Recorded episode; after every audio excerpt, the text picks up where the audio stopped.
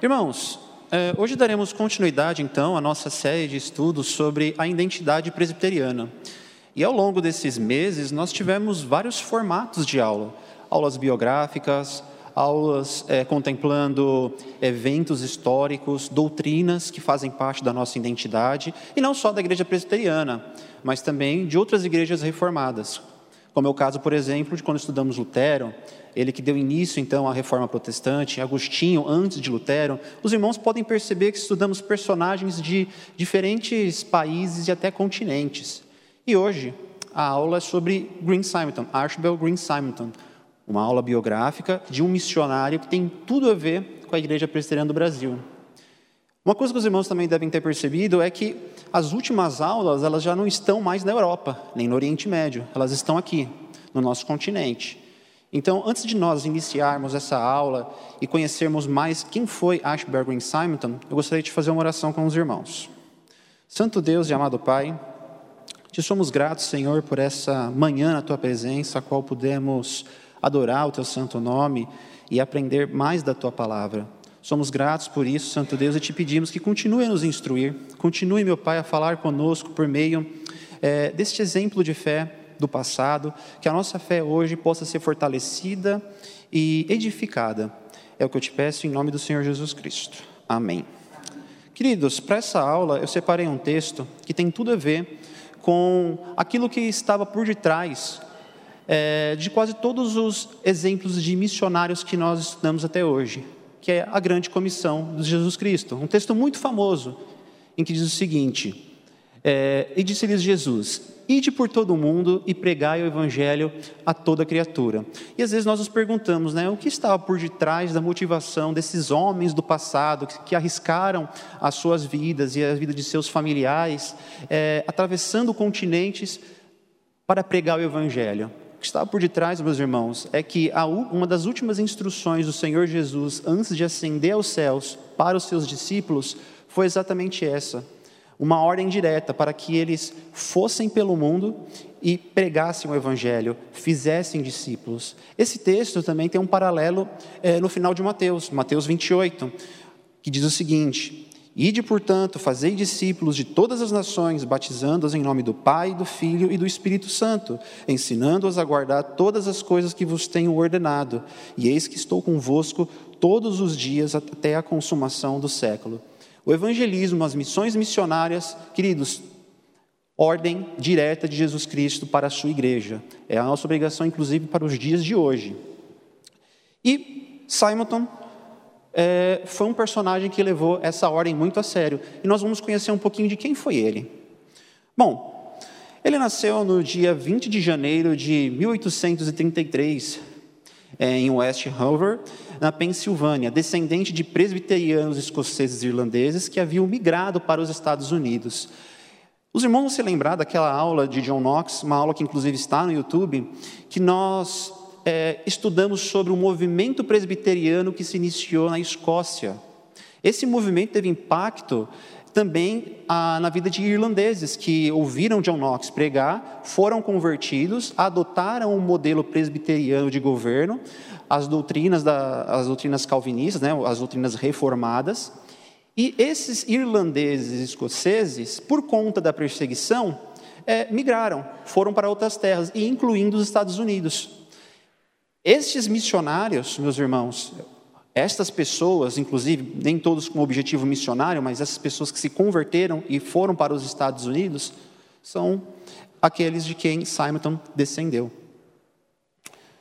E Simonton, desde cedo, ele recebeu as melhores influências morais, intelectuais e espirituais. Ele era filho de presbiterianos.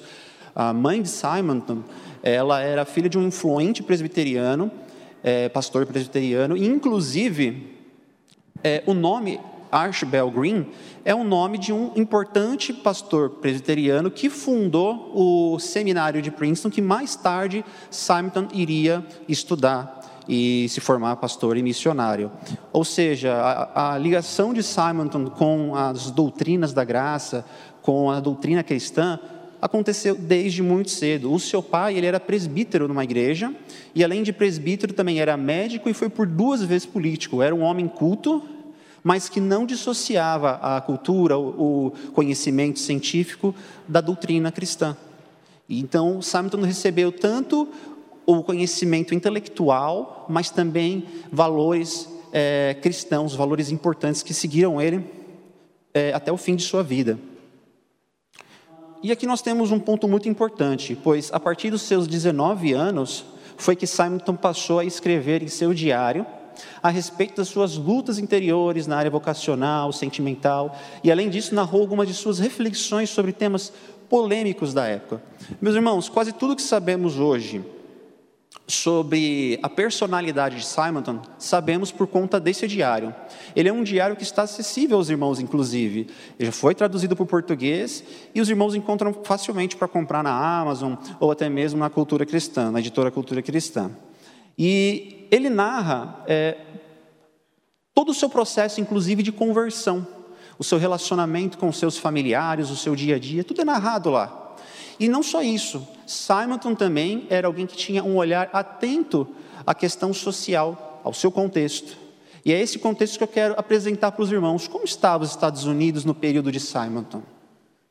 Pois bem, Simonton viveu em um período bastante conturbado nos Estados Unidos, marcado por muitos conflitos e injustiças. E aqui eu destaco um que ocorreu na década em que Simonton nasceu, na década de 30. É, ocorre então nessa década a lei de remoção de índios, que obrigou várias nações indígenas a se mudarem da região da Geórgia. É, nesse período em que Simonton nasceu, já havia conflitos internos nos Estados Unidos. Os americanos, é, por esse período, expulsaram milhares de índios de suas terras e aqueles que se recusavam a sair de suas terras eram é, vítimas de violência. E outro exemplo, meus irmãos, de como estava o período de Simonton, durante sua adolescência, durante sua juventude, foi os desejos expansionistas dos americanos, que culminaram com a sangrenta guerra mexicano-americana, resultando na anexação do Texas. Essa guerra, meus irmãos, foi uma sangrenta guerra motivada por um pensamento de que os americanos eram um povo escolhido por Deus para ocupar e civilizar é, aquele continente. E isso resultou em conflitos, pois é, muitos não queriam ceder esses territórios. Alguns eles conseguiam comprar, e aqueles que eles não conseguiam comprar, eles invadiam com força bélica. E esse era um contexto, então, como os irmãos podem ver, de muitos conflitos nos, nos Estados Unidos, inclusive de deturpação quanto aos propósitos de Deus com as missões.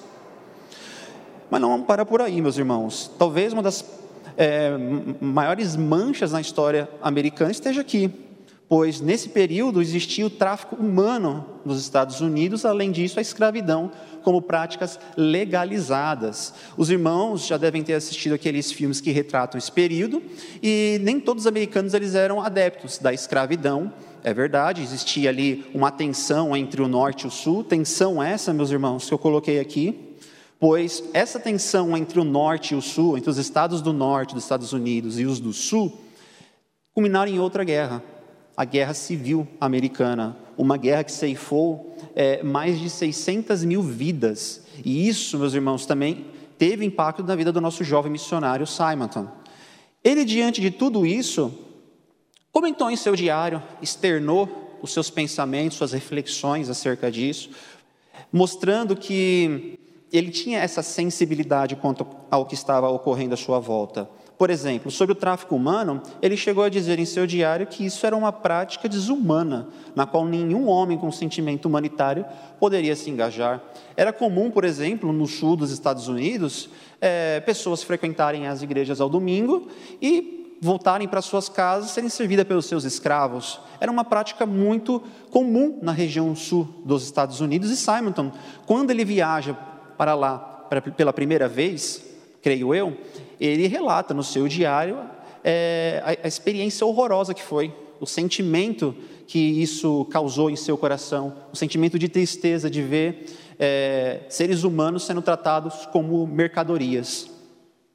Pois bem, Simonton também, como eu disse, até separei aqui para os irmãos, tinha empatia com os mais pobres, pois os irmãos é, devem imaginar, né, uma guerra que hoje acontece na Europa tem impactos econômicos no Brasil.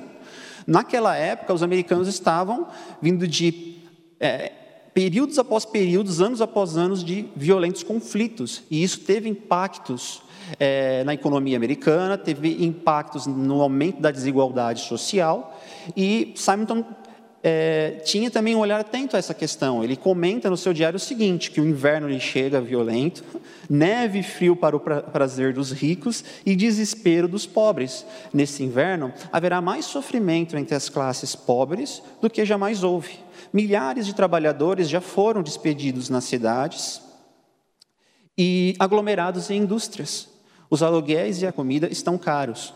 Irmão, Simon não era pobre, como eu disse, os pais de Simon, o pai dele, sobretudo, ele era político, médico, uma pessoa que tinha uma condição financeira é, interessante, muito boa para a época, confortável. Simon poderia simplesmente viver a vida dele como qualquer outra pessoa, fazendo vida, vista grossa para esses problemas sociais, ou até mesmo ele poderia né, seguir exemplos de revolucionários, pessoas que, achavam, que eram ricas, mas achavam que mudariam o mundo por meio de uma revolução política e econômica. Não foi essa a escolha de Simonton. O chamado missionário de Simonton ocorre na sequência. Em 1855, a igreja da qual sua mãe era membro promoveu uma campanha de oração, na qual ele se entregou a Cristo, assumindo publicamente o seu compromisso com Deus. Então, aqui é o momento da sua profissão de fé. Ele nasceu em um lar presbiteriano, desde cedo é, foi instruído com os valores cristãos, mas de um momento da sua vida, quando já adulto, ele tem esse chamado.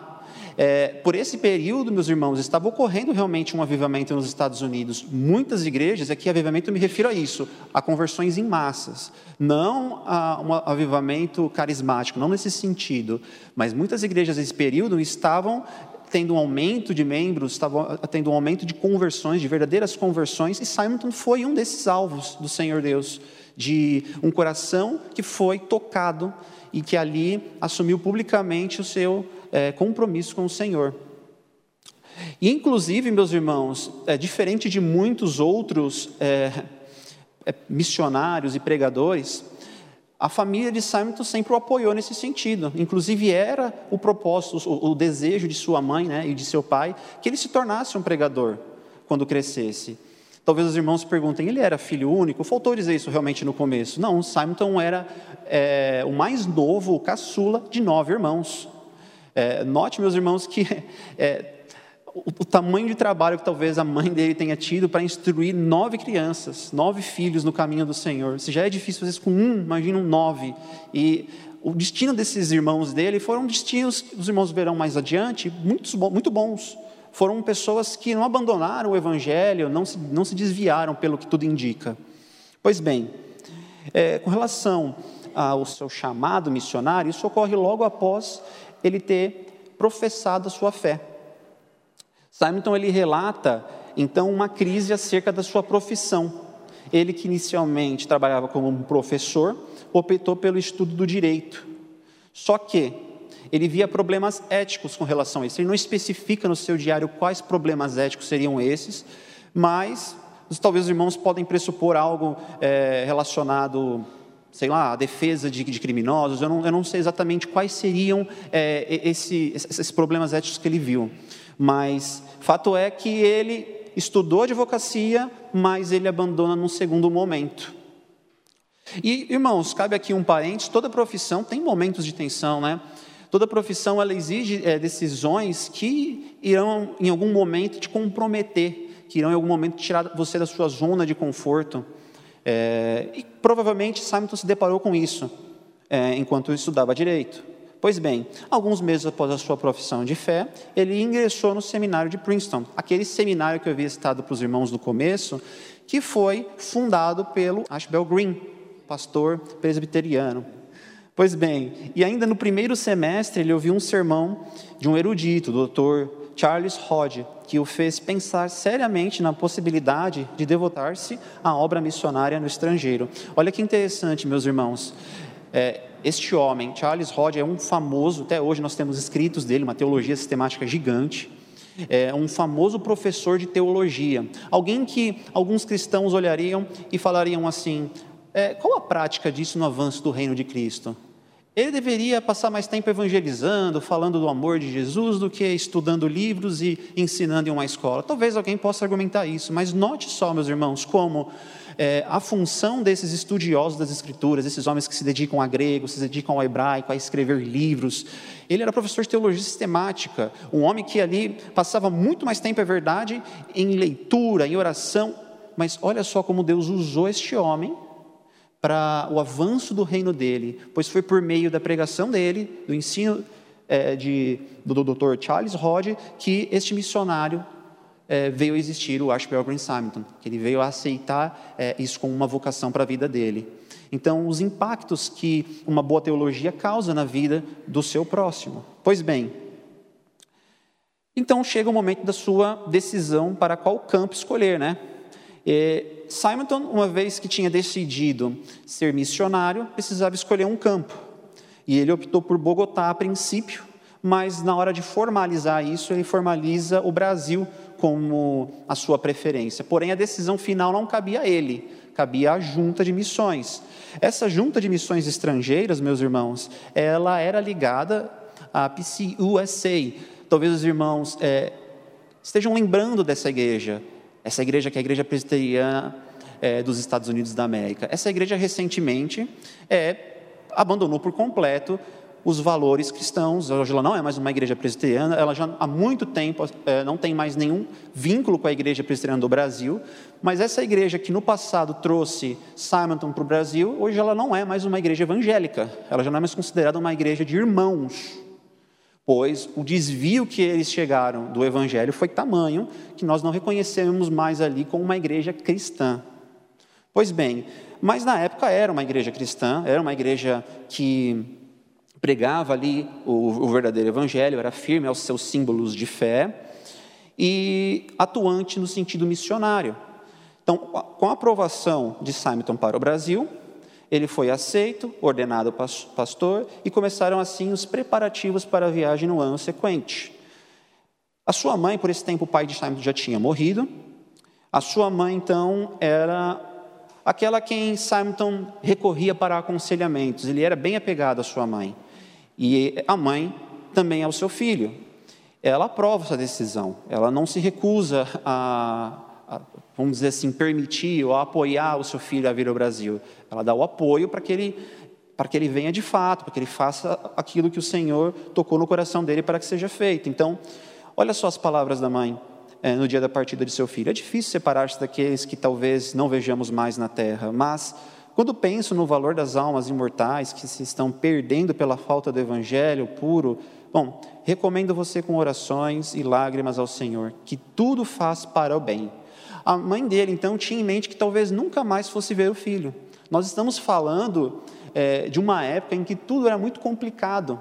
É, não existiam vacinas, o transporte era demorado, o Brasil era conhecido como uma terra de muitas doenças malária, varíola, cólera, febre amarela, entre outras doenças. Eles tinham ciência disso. Os missionários que vinham para cá tinham ciência disso. E mais, existia um agravante, meus irmãos. Nós veremos o contexto do Brasil por esses tempos já já. É, o Brasil era uma terra católica. Quem vinha aqui estava vindo em um país cuja religião se opunha à sua. Então ele tinha ciência de que ele não seria bem-vindo nesse sentido. E nós vamos agora entender um pouquinho mais dessa sua chegada ao Brasil. Pois bem, a viagem naquele tempo não era fácil, como eu disse aos irmãos. Eram 51 dias de viagem de navio e ele desembarca finalmente no dia 12 de agosto de 1859 no Rio de Janeiro, capital do Brasil na época. Quando ele chega aqui no Brasil, ainda jovem, 27 anos, ele se depara com uma dificuldade tamanha. Ele não sabia o idioma. Ele não fez um curso de português antes, porque isso não existia na época, era uma coisa muito complicada fazer um curso de português nos Estados Unidos para depois ir para o Brasil. Não, ele primeiro veio ao Brasil para depois se aperfeiçoar no idioma. Existia também esse agravante, meus irmãos. Hoje nós temos aplicativos, nós temos cursos online de idiomas, mas na época o aprendizado de um novo idioma era muito mais na base da vivência, do contato diário. E foi o que o Simon fez. Ele, inclusive, relata no seu diário que os primeiros meses dele aqui no Brasil, ele falava: será completamente inútil se eu permanecer assim, sem saber o idioma, pois eu não consigo pregar em português, não consigo falar com aqueles que eu quero que sejam o, o alvo da minha pregação, que são os brasileiros. Mas ele não ficou parado. Ele, ao chegar aqui, já pregou o evangelho aos estrangeiros que estavam no Brasil, sobretudo aqueles de língua inglesa, claro, e num segundo momento, a fim de aperfeiçoar o seu português, ele passou a trocar então as aulas de inglês por aulas de português e aulas de hebraico também por aulas de português. Pois bem, e como que era então o contexto do Brasil na época em que Simonton chegou? É, os irmãos tiveram na semana passada uma aula que mostra, mostrou muito do contexto do Brasil por esses tempos com o nosso irmão, o presbítero Marcos Serra, e eu retomo algumas coisas que foram ditas naquela aula. O Brasil, em 1859, ele já era um país independente. E ele era governado pelo imperador católico Dom Pedro II. Dom Pedro II tem um artigo interessante do professor de história da igreja, professor Alderi, em que ele fala que Dom Pedro II ele tinha uma certa admiração pelos protestantes. Ele via nos protestantes, inclusive até separei aqui é, uma citação, pois havia uma admiração ao projeto civilizatório do protestantismo, que era visto como um instrumento para se chegar a um modelo ideal de nação próspera. Palavras do historiador Alderi.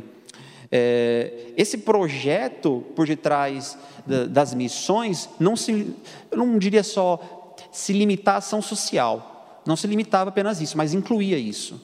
Os evangélicos, eles então, os missionários vinham para o Brasil, pregavam o evangelho, mas é, em simultâneo criavam escolas, prestavam um auxílio médico, é, ajudavam em questões sociais. E isso era admirado por Dom Pedro, então ele via com bons olhos.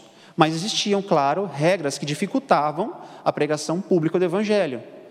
Nós vimos que a religião oficial do império era o catolicismo. Isso estava, inclusive, na Constituição do Brasil da época. E ela criava esses empecilhos, como eu disse aos irmãos. Por exemplo, é, o artigo 5 a religião católica apostólica romana continuará a ser a religião do império. Todas as outras religiões serão permitidas, mas seu culto doméstico mas com seu culto doméstico ou particular, em casas para isso destinadas, sem forma alguma exterior de templo. É por isso que algumas igrejas evangélicas, até hoje, faz parte da nossa tradição aqui no Brasil, né? elas não têm aquela aparência externa de igreja, porque no começo era dessa forma, eles não podiam ter o templo com um sino, nada disso. Tinham regras que diziam, se limite a ações internas, ações domésticas. Então, esse era um dos empecilhos. Claro que eles não seguiam essas regras, os missionários da época não seguiam essas regras à risca. E, cabia um espaço aí para certa desobediência civil, pois eles percebiam a necessidade e a maior importância de se obedecer a Deus e de se proliferar a palavra do Evangelho.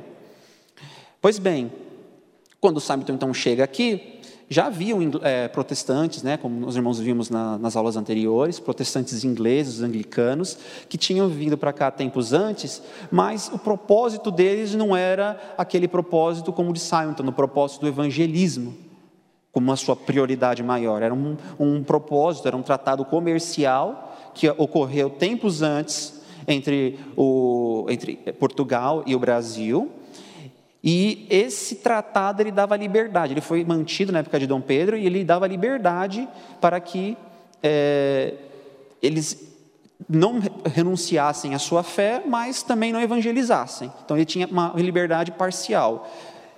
Essa, eles se restringiam então a esse acordo, eles não foram, como eu disse aos irmãos, com o propósito prioritário do evangelismo. Simon, por sua vez, não tinha esse olho no lucro nem no ganho econômico. A expectativa dele era de pegar o evangelho.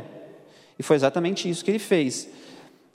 Qual método ele utilizou, uma vez que ele estava defasado no idioma português? Ele utilizou a método evangelização com aulas de inglês, com uma forma de estabelecer um contato com o brasileiro, conhecer mais da mente do brasileiro, da cultura, e também sobretudo, o idioma, ter fluência na língua, na língua portuguesa. E o que acontece? Depois de alguns meses, no Brasil, no dia 22 de abril, uma data marcante, de 1860, num domingo, Simon realizou a primeira escola dominical em sua casa, sendo esse o seu primeiro trabalho em português. Então, depois de muito tempo de estudo, de muita labuta, ele finalmente consegue é, ministrar sua primeira aula em português para brasileiros. Bom, alguns meses depois, ele recebeu valiosos reforços na pessoa do reverendo Alexandre Blackford e Elizabeth, irmã de Simonton. Ou seja, temos aqui o cunhado de Simonton, um personagem que iremos estudar também, muito importante na história do presbiterianismo. E esse reforço foi para ele, nós veremos adiante, muito útil para o avanço do ministério aqui no Brasil. A partir de 1861, ele então passa a pregar regularmente em português aos brasileiros.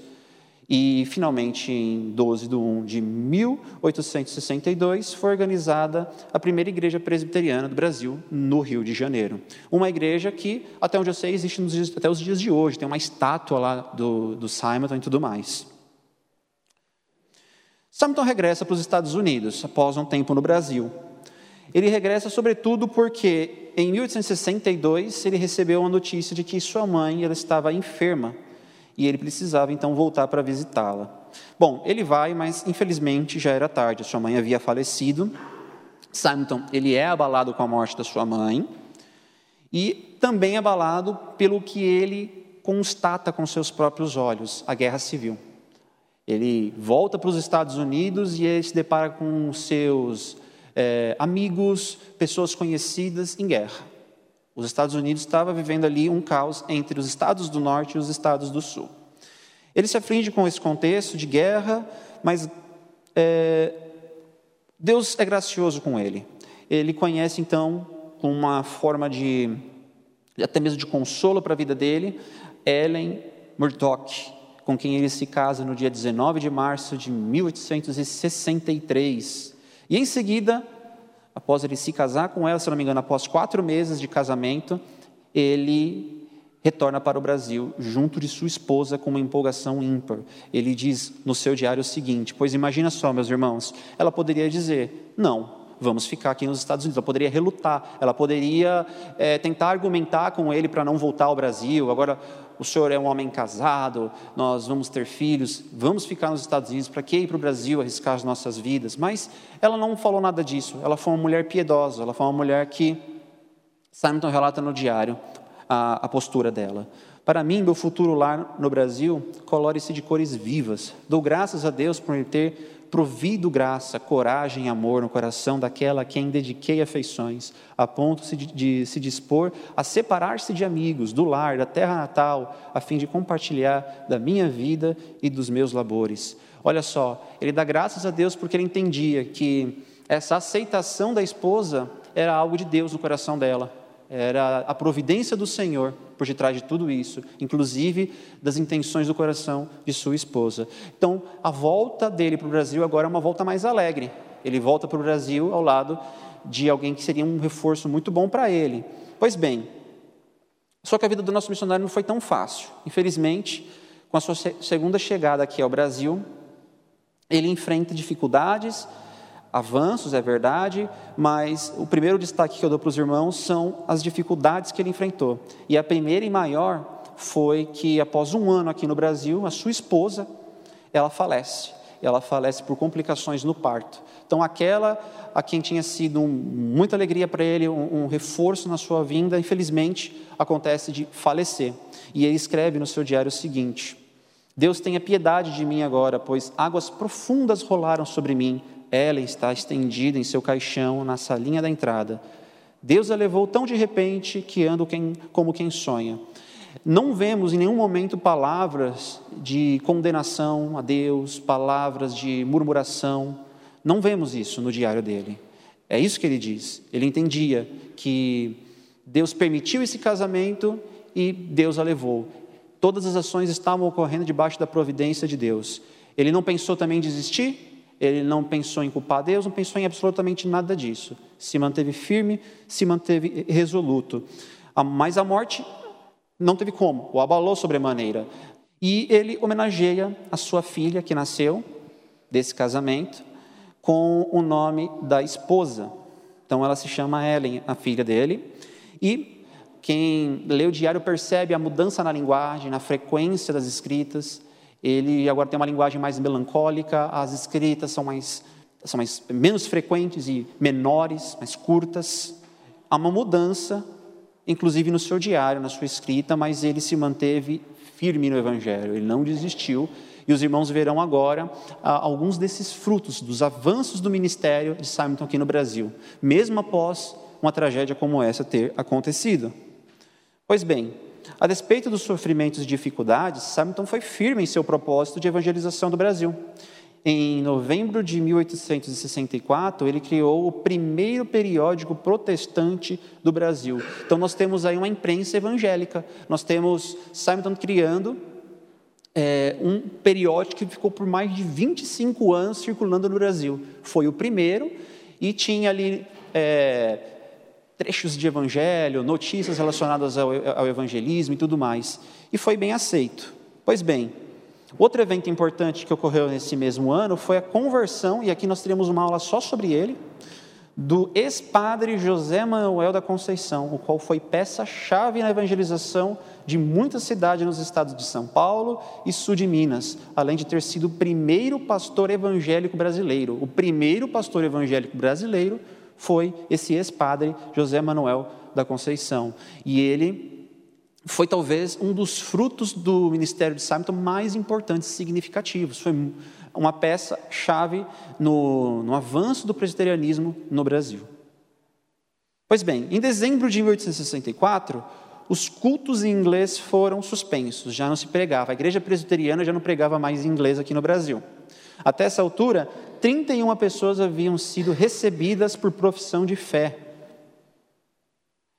Além disso, junto de seus colegas de ministério, Blackford, Schneider, é, Chamberlain, fundou algumas igrejas presbiterianas, Rio de Janeiro, São Paulo e Brotas. Organizou um presbitério, um seminário e uma escola paroquial. Tudo isso no curto período de oito anos e quatro meses.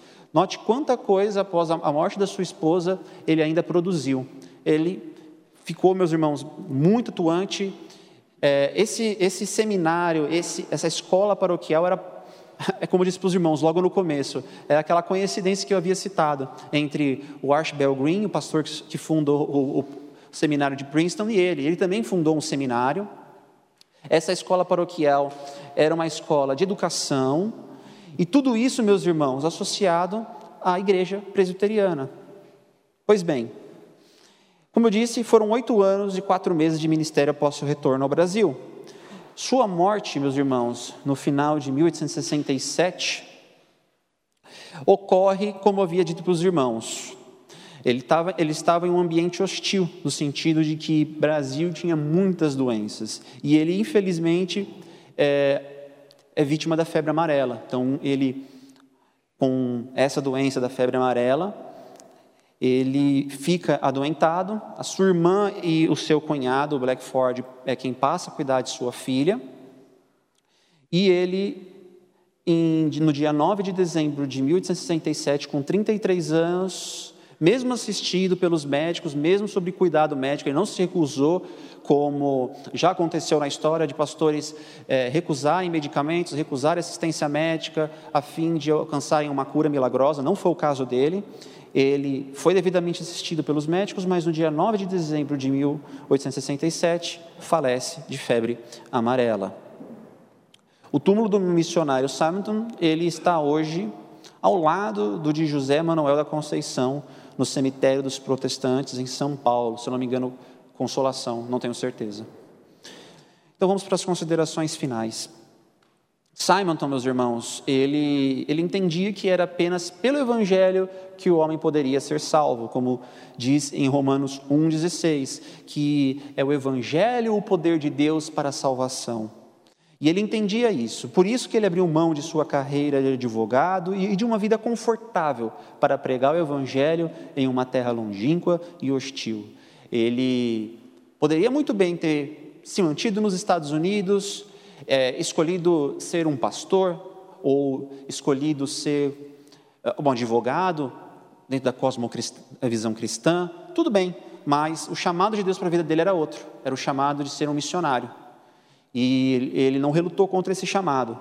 Ele aceitou e se manteve firme mesmo quando uma segunda oportunidade lhe veio, que foi o seu retorno para os Estados Unidos e o seu casamento.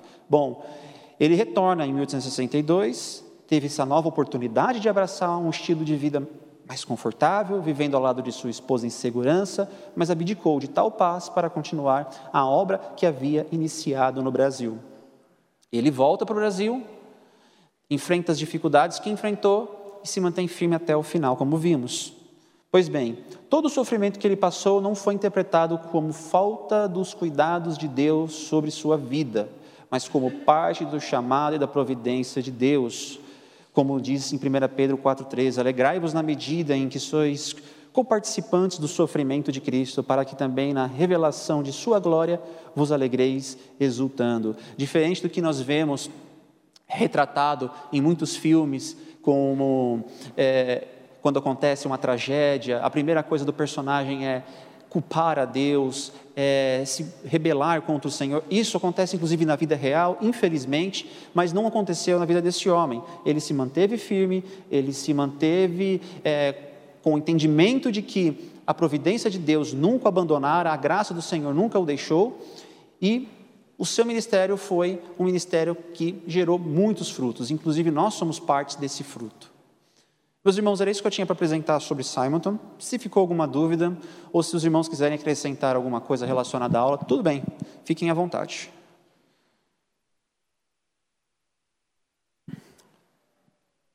Então, ok, meus irmãos, vamos fazer uma oração de encerramento?